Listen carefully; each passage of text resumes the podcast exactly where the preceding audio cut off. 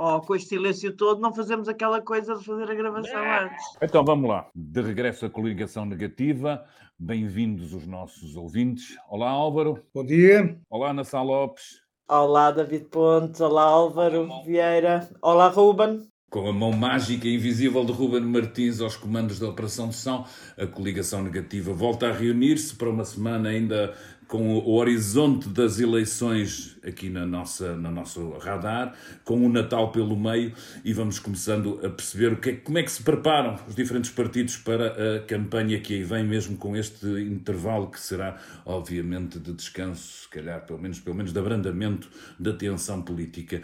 No meio disto tudo, Estamos a começar uma semana sem cabrita, que é algo que já não se podia dizer há muito tempo. O ministro acabou por se demitir, o primeiro-ministro, por aceitar a decisão, já está substituído, mas pelo meio não deixou de dar umas das suas famosas frases. Eh, cabrita é mesmo assim, não é, Ana? Não consegue, é incomportável, incontornável. Tu estás entre aqueles que acham que basicamente isto já estava mais ou menos combinado, era uma questão de esperar pelo pretexto certo, ou seja, pela, pela, pela decisão do Ministério Público de pronunciar o condutor da viatura eh, onde, que provocou o acidente, ou que teve o acidente onde faleceu um trabalhador numa autoestrada, ou, pelo contrário, entre as declarações da manhã e a demissão da tarde aconteceu alguma coisa? Eu acho que pode ter acontecido alguma coisa, eh, porque eh, conhecendo a relação entre Eduardo Cabrita e António Costa, eu não tenho dúvidas que Cabrita várias vezes pôs o lugar à disposição e que lhe deve ter dito: é pá, se eu estou a, aqui a prejudicar-te, tu, eu saio. Eh, que é o que se faz aos amigos, ninguém prejudica aos amigos. E Cabrita é genuinamente muito amigo de António Costa. É, portanto, não tenho dúvidas que ele esteve no governo neste tempo porque António Costa achou que ele devia estar no governo e que não era e que era irrelevante e que não prejudicaria nada. É, até, até ao dia em que passou a prejudicar. E no dia em que, eu de facto acho que essa frase é, é terrível, essa frase do eu sou só um passageiro. Acho que vai ficar para a história negativa deste país. É, Cabrita, ao dizer essa frase, eu acho que Costa pensou: tenho as eleições perdidas. Tenho as eleições perdidas. Portanto, essa admissão que tu já várias vezes me apresentaste e que tu já várias vezes me puseste à vontade. Aliás, Cabrita confirma isso na conferência de imprensa, de que só a lealdade o manteve no posto. Ele diz a lealdade com o Primeiro-Ministro, mas nós sabemos que é a relação com o Primeiro-Ministro que o manteve no posto, porque já foram várias as polémicas com Cabrita.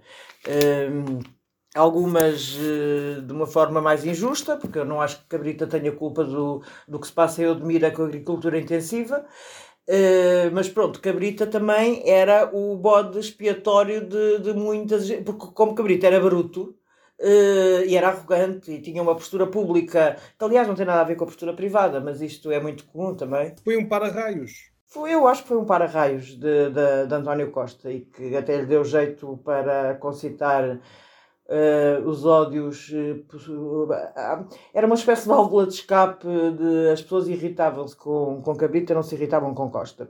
Uh, porque, para todos os efeitos, obviamente, que o responsável António Costa que foi quem manteve.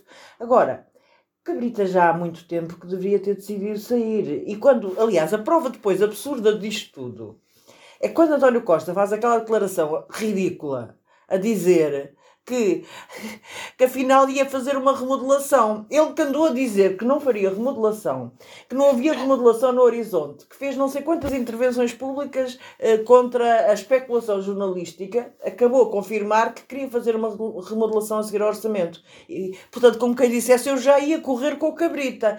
O António Costa agora está a apanhar os cacos. Ele percebeu. Ele, eu acho que António Costa, que obviamente é um político é um grande político.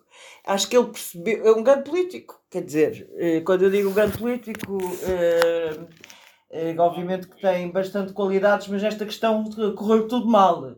Portanto, nesta questão não se revelou um grande político. Eu acho que sim, eu acho deixa-me apresentar a minha perspectiva diferente e depois o Álvaro desempata.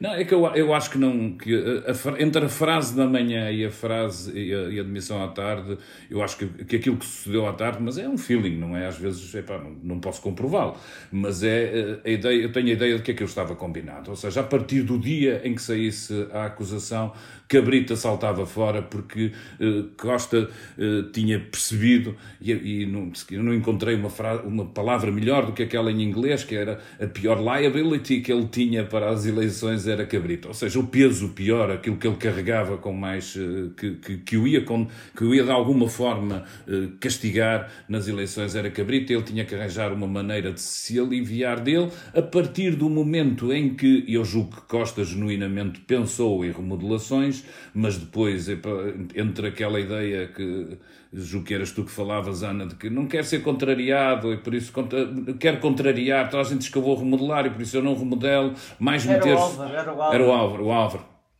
mais meter-se as eleições autárquicas, mais o orçamento, mais umas sondagens que, apesar de tudo, não o castigavam por aí além, ele foi adiando um momento que eu julgo que estaria para, para ser pensado, ou pelo menos foi pensado primeiro numa primeira fase para ser no verão e depois foi pensado para ser depois do, do, do, do orçamento. Ora, isso não aconteceu e ele ficou com um enorme problema. As pessoas identificam a arrogância de Costa com a ideia de que ele é capaz de manter ministros insustentáveis e não os fazer de alguma forma pagar. Ora, por isso eu julgo que uh, aquilo que aconteceu à tarde estava combinado independentemente do que aconteceu de manhã. E de manhã o que aconteceu para mim é Cabrita a ser ele mesmo, ou seja, Cabrita a, não, a, a dizer eu vou-me demitir, mas vocês não pensam que eu estou convencido, que é um bocadinho o mesmo, o mesmo tom e a mesma ideia que faz com que, suponho que minutos antes da demissão, a esposa, que é Ana Paula Vitorino, venha ao Facebook dizer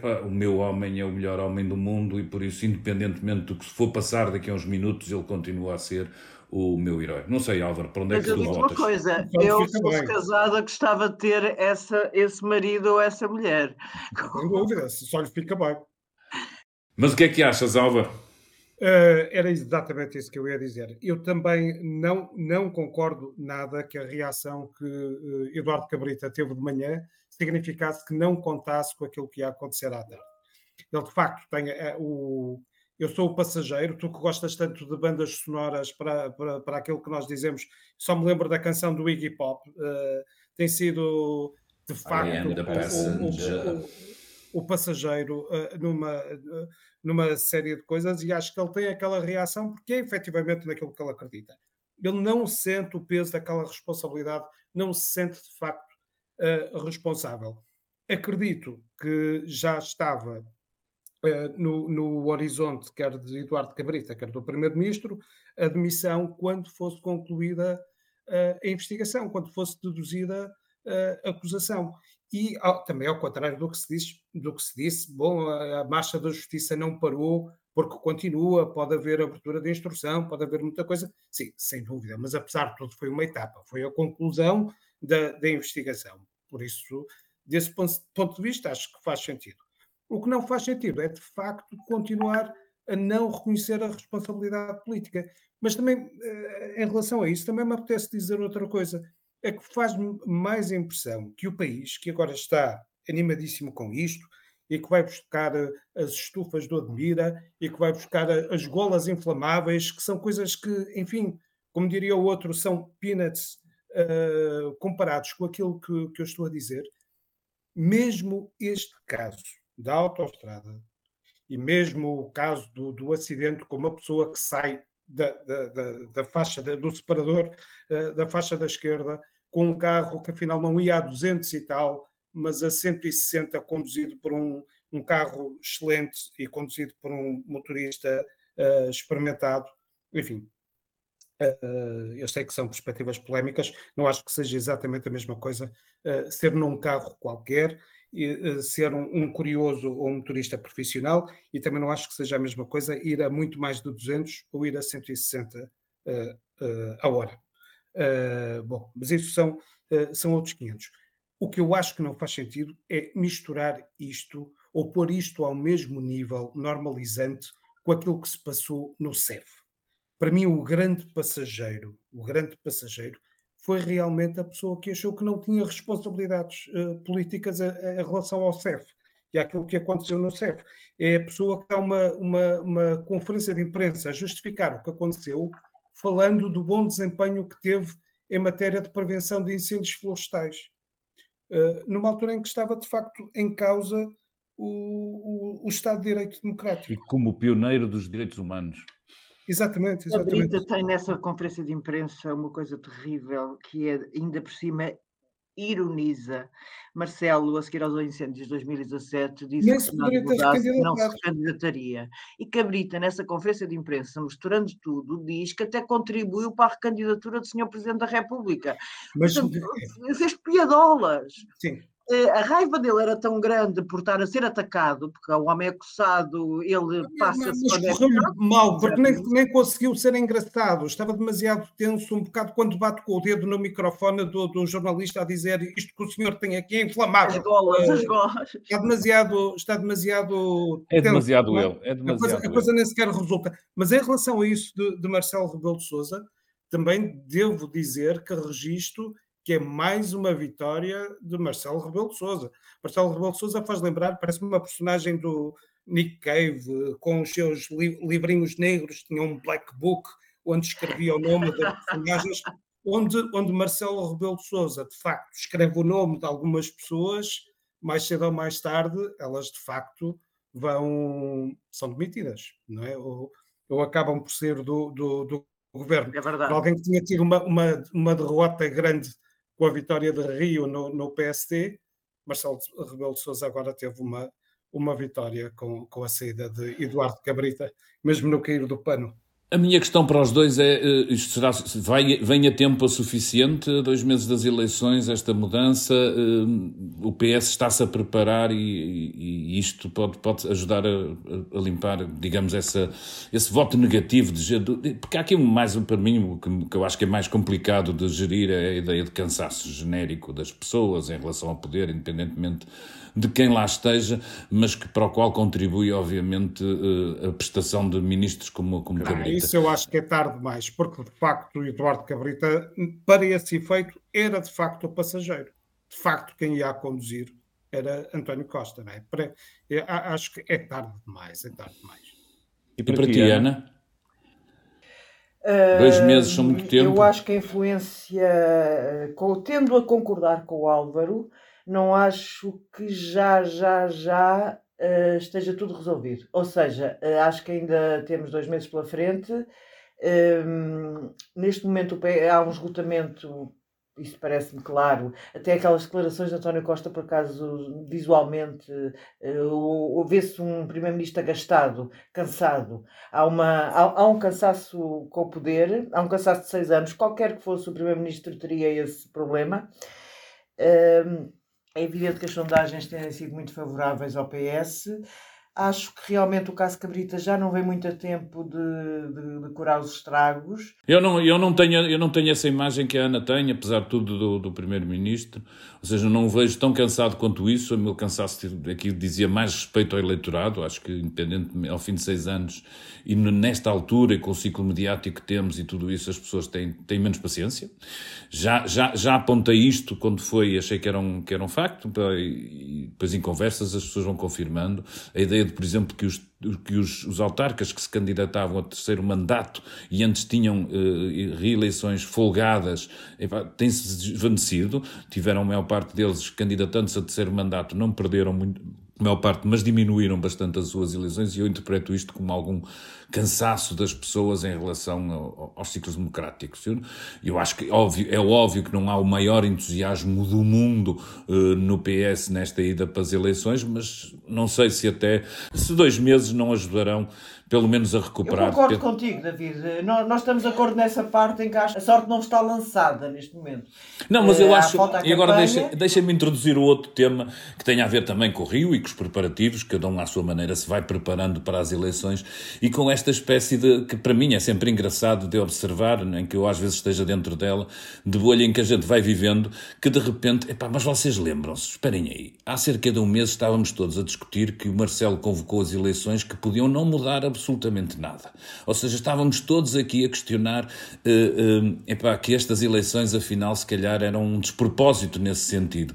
Passado um bocadinho, 20 mil tipos votam para eleger o Rui Rio líder do PSD e já toda a gente acha que estas eleições vão ser uma coisa tremenda. Eu, pelo menos, esperaria um bocadinho até ter uma primeira sondagem para perceber o efeito. Mas na semana Eu que passamos. passamos, na semana que passamos, concordas, Ana, que nós todos, analistas, entre aspas, políticos, andamos a marinar uma coisa que não sucedeu ainda. Quer dizer, eu percebo que a, que a eleição de Rio, por ser contra as expectativas de um determinado círculo mito mediático, dá aqui um novo insuflar ao comentário. Mas, é pá, de facto, não, não se passou nada, quer dizer, e de repente passamos de considerar que as eleições não iam servir para nada para achar que de repente podem ser absolutamente decisivas e que são. Não, e considerar que o Rui Rio era um péssimo líder da oposição, eu, eu até agora continuo a achar que Rui é um péssimo líder da oposição, mas já não digo nada. Pronto, não digas, mas nada. hoje de manhã, epá, ouvi alguém dizer num, num comentário, epá, as eleições mais imprevisíveis. What? Como é que passamos de eleições que não iam valer nada para as eleições mais imprevisíveis? Acho que epá, é um bocadinho dar o salto maior do que aquilo. Ou seja, as pessoas não estão dentro da nossa bolha, estão lá fora, não ligam a isto tanto. E mesmo que 20 e tal mil tipos tenham votado no, no Rio Rio para, para líder do PSD, eu ia com mais calma. Dito isto, epá, eh, só assim numa tentativa de rebentar a bolhinha. Rio faz ou não coligação com o CDS, isto vai ser interessante e importante. Rio parece inclinado para sim, mas ao mesmo tempo também olhando para aquilo e volta então à malfadada sondagem. Eu sei que ele não quer saber nada disto, mas nós também nos guiamos por, esse, por esses retratos que são feitos com métodos mais, eh, razoavelmente científicos e estudados. Dizem-nos que o CDS já não vale assim tanto. Valerá, Ana, eh, eh, este esforço de, de, de Rio que parece estar mais inclinado a fazer essa coligação pré-eleitoral? Pois ele parece que está inclinado, acho que o Rio tem vontade de se apresentar às eleições como uma espécie de frente de direita que incluiria o CDS e o PPM, que é um partido que não existe, dois partidos que não existem na realidade, porque o CDS. Um cheirinho nostálgico AD. É um nostálgico AD, exatamente. Como há, o, o, CD, o CDS também dá-nos a entender que já não existe. Num tempo em que o CDS existia, foi 1998, com o Paulo Portas, Marcelo Rebelo de Souza, esse mesmo, que está em todas as fases da política portuguesa desde o 25 de Abril, quis fazer uma AD. Uh, quis ir com o Paulo Portas numa aliança pré-eleitoral porque achava que o Beto Donte poderia favorecer, mas naquele tempo o CDS valia alguma coisa, não muito também, mas valia alguma coisa. E o PSD foi de uma violência contra essa solução, mas de uma violência tão grande, tão grande, tão grande, que Marcelo conseguiu fazer umas trampolinices, conseguiu. Uh, acabou a tratar mal o Paulo Portas, aquilo como já, já ninguém sabia se havia AD, se não havia AD, até que, se não, se, não sei se recordam, Paulo Portas resolve matar Marcelo em direto, dá uma entrevista à Margarida Amarante, falecida Margarida Amarante, que era uma grande entrevistadora, mata Marcelo em direto, dizendo que, no, que o Marcelo tinha combinado com ele a AD e agora parecia que já não havia AD, e de repente Marcelo chega ao aeroporto e então diz, obviamente, demite-me. E é aí sim que acaba, acaba a carreira política de Marcelo como líder do PSD. Este caso é completamente diferente. Apesar do CDS valer muito menos do que o PSD valia, do que o CDS valia em 1998, a verdade é que Rui Rio, neste momento, não tem ninguém.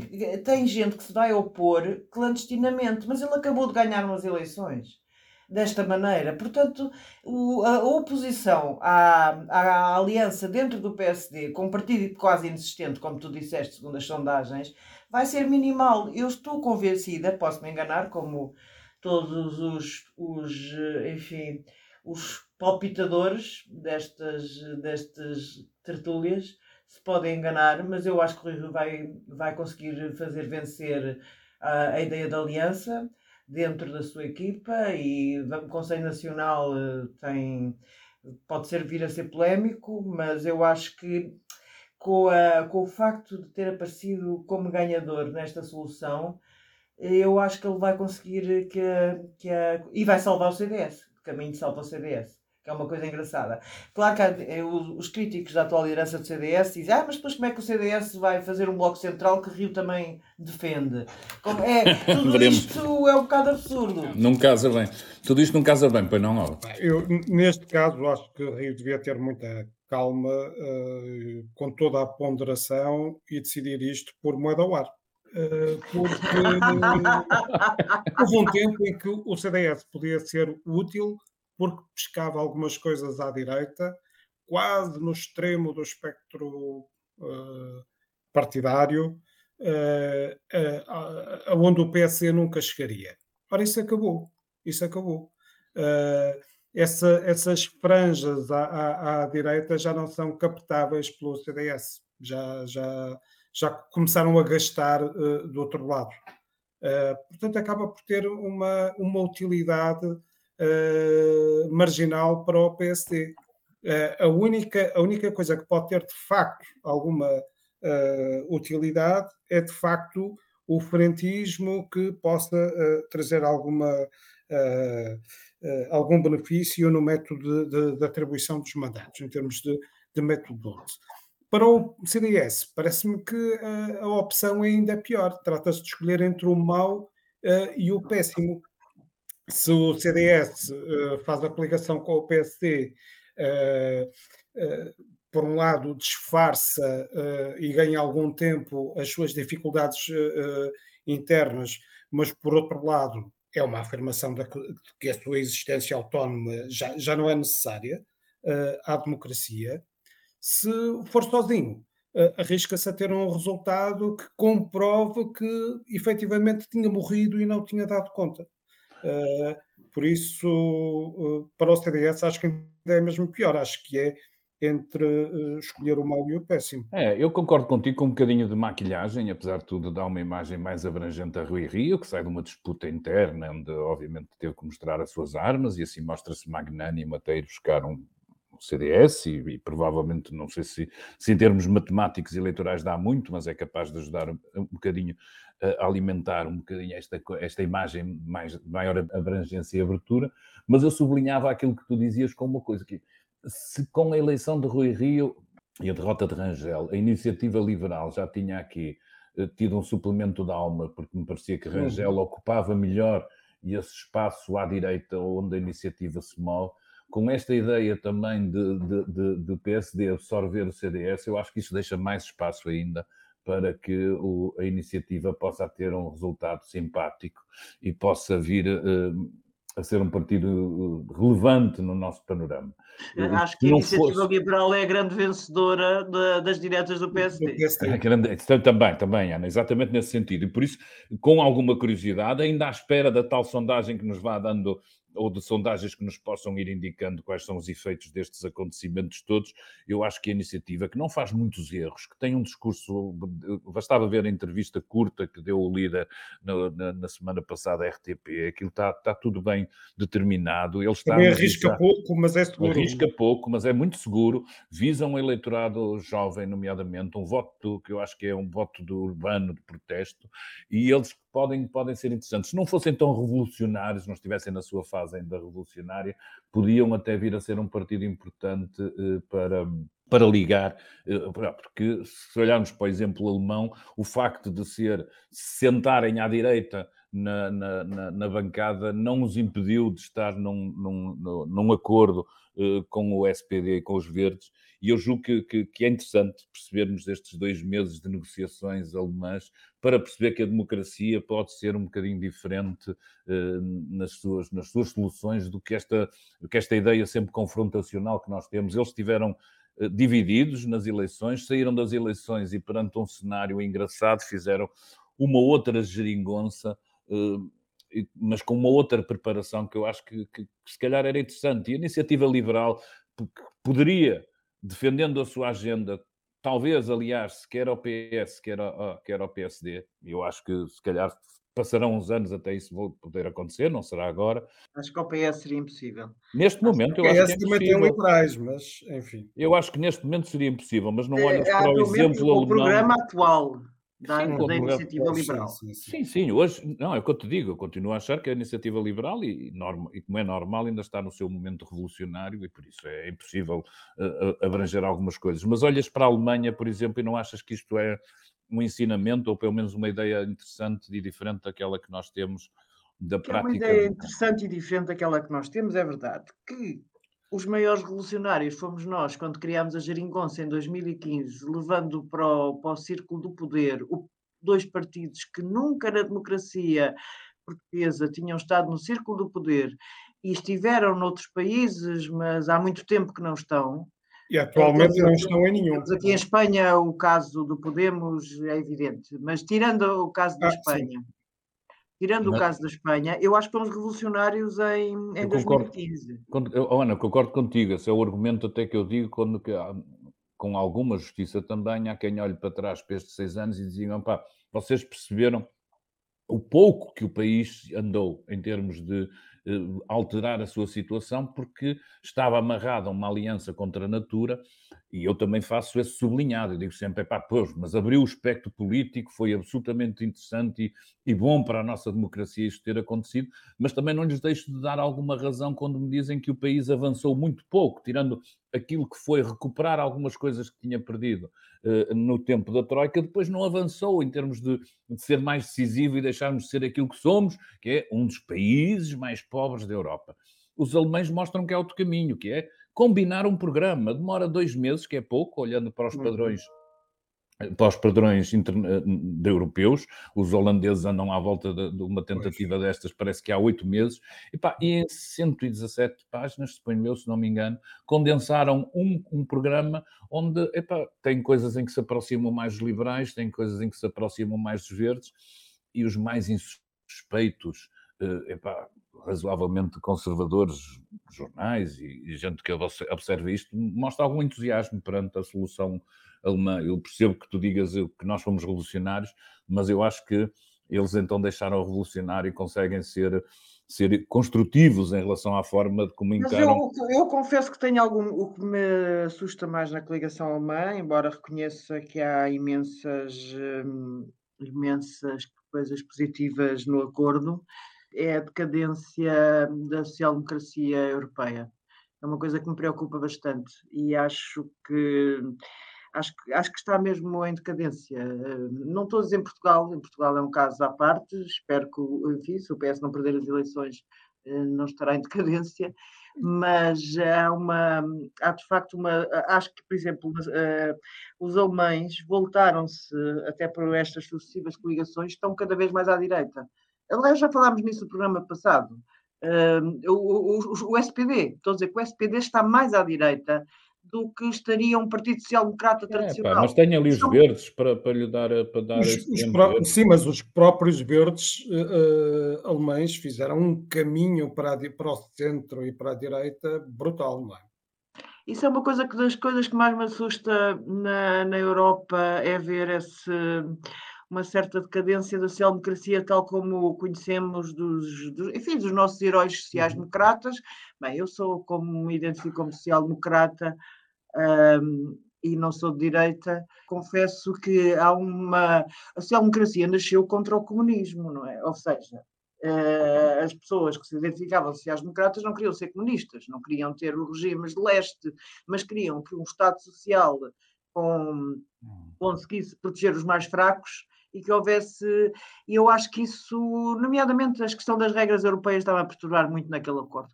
Bem, mas eu não digo mais nada. Olha, mas então, por falar em regras europeias, parece que a malta. Aqui nem sempre nós somos o pior exemplo, na questão da vacinação, como sabemos, somos dos melhores, eh, e não tivemos que recorrer a esta ideia de vacinação obrigatória, que também parece ser mais à direita e menos contra os princípios liberais ou algo. É mesmo preciso, estamos a reagir. Pareceu-me um pouco, nesta história da Omnicom, pareceu-me que há aqui uma dose de, de, Houve alguma dose de histeria, disso foi alvo, coitado, da África do Sul. Completamente uh, estéreo. Opa, mas mas no Omnicom, no Omnicom, e a vacinação obrigatória, vocês acham que, que, que, se impõe, que é mesmo por aqui o caminho? Uh, na Áustria é assim, Portugal não precisa, mas Respondo eu... Álvaro? Respondes tu, Álvaro? Ah. Uh, bom, eu, enfim, eu até tendo a, a ser mais liberal libertário nestes casos, por exemplo, em relação àquilo que diz respeito ao nosso corpo e à, e à saúde, como no, no, no, no, tabaco. Acho que muitas vezes o Estado pisa o risco uh, relativamente uh, a alguns atropelos que faz à liberdade individual, por mais que ela sirva para fazer disparados. Uh, agora, no caso da vacinação obrigatória, é uma situação diferente, porque de facto é, é daqueles casos em que a, a, nossa liberdade e aquilo que fazemos com a nossa liberdade pode pôr em causa a liberdade de toda a gente. E, toda, e, e, e todos nós já compreendemos que uh, a porcentagem de, de pessoas não vacinadas é uma porta aberta, é, é, a promoção do desenvolvimento de novas uh, variantes que podem pôr em causa o esforço coletivo uh, da vacinação. Uh, e sendo assim, evidentemente que com limites para o uso da força coerciva do, do Estado, pressupondo, evidentemente, uma intervenção proporcional e proporcionada do, do Estado, eu tendo a concordar com a vacinação obrigatória. O que não concordo nada é, é, com aquilo que se está a fazer. É aquilo que estou a ouvir uh, algumas pessoas em Portugal, como o Presidente da República, de que uh, esse é um debate que não interessa nada, que não faz sentido em Portugal. Não faz sentido em Portugal porque não precisamos, porque uh, não temos esse problema dos que não se querem vacinar, temos praticamente o pleno da, da, vacinação. É claro que faz, quer dizer, é de questões, é de decisões difíceis como esta, é, é, é deste tipo de questões fraturantes que, que, se faz a cidadania europeia e o projeto de, de cidadania europeia. Se achamos que esta é uma questão que não, não vale a pena discutir, uh, não admira que depois andemos a, a fugir de referendos, a, a, meter a cabeça na, na areia. Esta é daquelas questões difíceis, mas que têm, obviamente, que ser enfrentada e discutida. Álvaro, tu eh, costumas matricular crianças nas escolas, eu não matriculo há deixa-me cá fazer as contas, há cerca de nove anos que eu não faço matrículas de crianças. Uh, Ana, não ouviu em nada. Que, ou quase jovens adultos nas escolas. Que em causa, que punha em causa o meu desempenho parental. E, não é isso. E começa a ficar, e a ficar nervoso e começa a sentir-me. Não, não, não, mas ouve lá, aquela história de apresentar o boletim das vacinas. Não estou muito era obrigatório. Não, uh, ou melhor, sei perfeitamente, mas agora não me estou a lembrar como é que Era obrigatório apresentar o boletim de vacinas atualizado. Pois, e um gajo. Não sei se a lei mudou em, quando eu deixei de matricular crianças. Não, não, não mudou. É pedido e é pedido nas universidades vacinas, também. Eu, quando a última vez que matriculei na faculdade, que já foi há muitos anos, eh, foi a última vez que eu tomei a vacina do tétano, não devia estar a contar isso. Uhum. Mas vou já tratar da vacina do tétano muito rapidamente ao centro de saúde. Oh, Ana, o que tu queres dizer é que nunca te sentiste violada nos teus princípios, liberdades e garantias não. quando tiveste que apresentar? Nunca, nunca, nunca. As vacinas sempre foi. As vacinas eram obrigatórias. Aquelas, as vacinas contra. É como ter cartão de cidadão. Também há, também há Estados que acham que não é preciso haver identificação individual. Nós todos nos uhum. habituamos uhum. a que isso era uma, uma coisa exatamente, exatamente.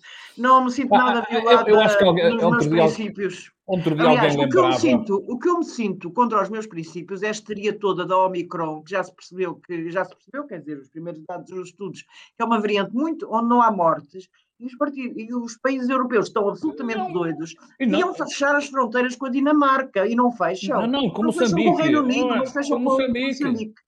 Como Moçambique. É uma vergonha fecharem com Moçambique. O que está a passar, isto, isto sim é uma coisa para nos indignar. Agora, a vacinação obrigatória, eu estou habituada desde criança à vacinação obrigatória e desde que, enfim, eh, controlava o meu filho, coisa que agora já não consigo controlar. Alguém me chamava a atenção, eu não, consigo, não vou lembrar para citar, mas achei muito interessante, tem muito a ver com a nossa forma como encaramos a liberdade, estas coisas, e a liberdade não é uma coisa, tem, tem tendência nos últimos tempos a ser tomada como qualquer coisa de individual, e quando nos esquecemos que ela é uma coisa construída por nós em sociedade e que por isso tem regras a liberdade e tem limitações, como é óbvio, porque faz parte dessa construção social, e quando cada vez mais acentuamos a ideia do individualismo e da liberdade individual, cada vez mais nos vamos retirando deste jogo onde nós estamos todos, que é de viver em sociedade. Claro. E, e, a liberdade tem, tem, tem um valor que não é, não é esta coisa única, eu mando em mim próprio, eu é que sei e o resto. Não, não é. Nós mandamos em nós próprios enquanto parte de um, de um, de um conjunto mais elaborado e mais integrado de gente que, que, que acerta entre si uma série de regras e a maior parte delas, obviamente, para preservar a liberdade, mas nesta construção de equilíbrio com, com, com os outros. Por falar nisso, uh, tema difícil. Muitas das doenças que estavam na vacinação obrigatória, ou que pelo menos não se podia matricular uma criança, não eram contagiosas. O tétano não é contagioso, que eu saiba, e, claro, claro, e outro claro. tipo de, notícias, claro. de, de vacinas. Para terminar, ainda no campo de, pelo menos no campo dos cuidados e de, de, qualquer coisa que tenha a ver com este universo, a questão da eutanásia, se calhar, até porque já estamos adiantados, tentava despachar isto com alguma celeridade. Uh, Ana Sá Lopes, Álvaro, David Pontes, e meu Moamem, é, vamos lá dar, lá dar uma nota ao Parlamento na, na execução que teve de, de tentar trazer e emendar as, as, notas que o Presidente tinha dado. Uh, que nota é que dás ao Parlamento que sai, de, sai desta legislatura um a ter que voltar? Eu dou um 7, acho aquilo uma vergonha. Mas 7 em quê? De 1 a, de um a, a, a 20? De 1 a 20, tá bem, tá 7, não sei, aquela, aquela nota horrível do 7. É mas, a propósito, mas a propósito da eutanásia, do. do, do... De eutanásia, sim, de não terem, terem conseguido criar uma lei que estava tão, tão, tão à maneirinha para, para Marcelo. Eh, muito, prova muito provavelmente, muito provavelmente uh, terá sido uma habilidade do Presidente da República guardar aquele trunfo, não, não, não jogar uh, as cartas todas e guardar aquele trunfo para esta altura. Uh, não, não me choca que tenha sido. agora, a, a, questão é ter uma ideia absolutamente uh, inequívoca das condições em que a coisa pode acontecer não é importante neste caso. É evidente que é, é evidente que não, não há nada. Uh, uh, se as pessoas que acreditam agora que Marcelo Rebelo de Souza fez um veto político travestido de, de, de, de, veto jurídico, bom, se acreditam que, que foi isso que aconteceu, então têm que acreditar que tinham a obrigação de ter tido precauções para que isso não pudesse ter acontecido e de blindar de alguma forma o diploma para que isso não pudesse, uh, enfim, prestar-se a, a, esse tipo de, de, de, dúvidas de interpretação, como é evidente. Má prestação do Parlamento, eu também posso Sim. alinhar perfeitamente no set da, da Ana, até dar menos, porque de facto não, não lembro dia. um processo em que uh, se queimaram etapas, em que se prescindiu de voltar a ouvir uh, o Conselho das Ciências da Vida, que se não serve para isto, também não se percebe muito bem para que é que serve. Uh... Acabem com, com esse conselho, então. Exato, exato, exato. É inacreditável. É um bem, surreal. Vamos lá fechar isto, vamos lá aqui vamos, vamos. reunir os nossos votos negativos e positivos. Quem quer começar? Álvaro. Uh, Olha aí com força. Posso, posso começar. O, o, o, meu negativo não é um negativo de crítica, é um negativo de, de, de lamento. É, obviamente, a morte do, do Pedro Gonçalves, uh, do, do José de Combo, uh, a metade discreta, como lhe chamou o, o Mário Lopes no, no, no, público, do José de Combo, embora o Pedro Gonçalves fosse muito mais do que isso e o seu percurso não se, não se limitasse a isso. O voto positivo uh, vai para os, para os 80 anos que o Coliseu do Porto está a comemorar. Devo dizer que a cada domingo que vou com, o, com os miúdos, que, assim, que levo aos, aos concertos de promenade, posso não saber muito, muito da, da, da, das vacinas deles, mas, uh, mas, disso preocupo-me em fazer. Não há vez em que não me lembre que realmente aquele edifício esteve quase uh, a ser um templo da Igreja Universal do Reino de Deus. Estivemos quase a perdê-lo para aí e parece-me que há ali um espírito que não é só uma questão de instalações, que não seria transponível para, para o outro lado. Uh, e parece-me que as casas, este tipo de casas, este tipo de equipamentos culturais têm uma vocação, uh, do mesmo modo que um teatro municipal Rivoli no Porto não pode estar definitiva e exclusivamente entregue a, a produções de lá féria, que também pode lá ir, eh, evidentemente, eh, e que também tem o seu público, que tem o direito de existir e, que os poderes públicos têm o dever de, de servir, mas talvez estejamos num momento em que convém recordar isto. Estas casas são importantes, têm uma vocação e têm que ser defendidas um sublinhado aí, porque há, há tempos que o, que, o, que o Coliseu precisa de obras e eu julgo que nem todos os parceiros, neste espírito que tu estás aí a traduzir muito bem, têm estado à altura dos desafios que o Coliseu e que os seus 80 anos que têm passado despercebidos eh, justificam. Posso ir eu agora, Ana, então? O meu, o meu negativo vai para, para a ideia peregrina de excluir, parece que andei no ar, de excluir o, o livro de, de, de, dos debates eleitorais. Não consigo perceber, mesmo naqueles critérios confortáveis a que nós nos amarramos para não tornar os debates uma cacofonia, como é que um partido que teve representação parlamentar e que teve a eleição de um, de um deputado pode ser excluído dos debates, independentemente daquilo que nos digam as sondâncias e da sua atual relevância, acho que o critério mínimo é, é que eles possam ser integrados na discussão política dos próximos tempos. O meu voto positivo vai para uh, a segunda temporada de uma série que passa na, na plataforma da HBO, chama-se How to with John Wilson. Uh, quem não viu deveria ver, aquilo é um retrato muito interessante, em tom biográfico. O, o autor vai captando imensas imagens, ou captou um conjunto diverso de imensas imagens, a maior parte delas divertidas, irónicas e engraçadas, sobre a vida dos nova-iorquinos e sobre a sua própria vida, e depois constrói novos textos sobre como vender ou não vender uma casa, é o tema deste primeiro episódio desta segunda temporada, e, e é uma maravilha uh, ouvir o texto dele, que ele pinta com as imagens que foi recolhendo aleatoriamente e às quais dá um novo sentido.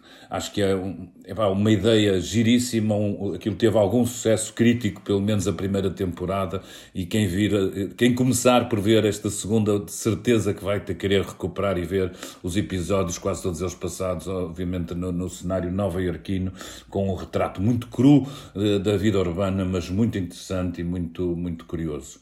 Ana, negativo, positivo? O meu voto negativo vai para as conclusões do, de um livro branco que é hoje apresentado pela professora, que é da autoria da professora Sara Falcão Casaca, do ISEG, que é o equilíbrio entre mulheres e homens nos órgãos de gestão das empresas. Ora, apesar de haver uma lei eh, que desde 2018 que obriga as, as empresas cotadas a terem preocupações de igualdade de género, neste momento obriga é, obrigadas a cumprir, e mesmo assim estão lá, enfim, nos órgãos menos importantes, estão 28,1%.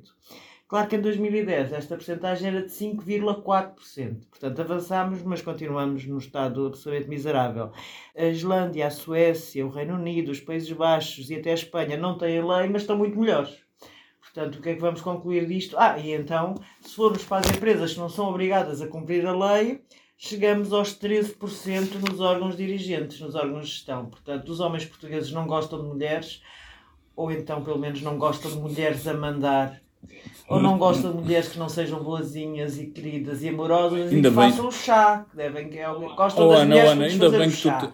para trazer o chá, ainda bem que tu te dás aqui. Ainda bem que... Pá, desculpem lá, David Pontes e Álvaro Vieira eu sei que... e Ruben Martins, eu sei que vocês não são assim mas a maioria dos vossos Pronto, era isso que eu ia dizer. Ainda bem que tu lidas com estas exceções. Não, obviamente que eu sei que vocês. É que vós não sois assim, para usar uma coisa mais correta. Eu sei que não. Uh, uma parte dos meus amigos também não é, mas isto é a sociedade que temos. Uh, e este estudo da professora Sara Falcão Casaca uh, demonstra isto. O meu voto positivo vai para a homenagem que hoje é prestada a Jorge Sampaio pelas Nações Unidas. Jorge Sampaio foi uma, uma pessoa que até ao fim eu gostava de chamar a atenção para a última intervenção política que ele teve foi um artigo que escreveu no público por causa da situação no Afeganistão onde tinha uma frase que eu nunca mais me vou esquecer que era a solidariedade não é opcional está escrita na Declaração dos Direitos Humanos e, e, era sobre a questão de ele, as bolsas de estudo para jovens afegãs. Ele trabalhou muito nessa, nessa área nos últimos anos. E, ele, e, é, e aquilo é um legado, aquele texto é um legado de Jorge Sampaio. Nós não sabíamos que ele ia ser internado daí a poucos dias e depois acabaria por morrer. Eh, mas esta homenagem é mais do que merecida a um grande homem deste país. E assim fechamos esta coligação negativa. Obrigado a vocês que estão aí do outro lado. Para a semana ainda voltaremos, pois logo se verá. Vem o Natal e vem o passagem de ano e tudo isso. E, né, acho que deveremos dar-vos algum descanso. Mas até lá, contem connosco. Até já. Até já.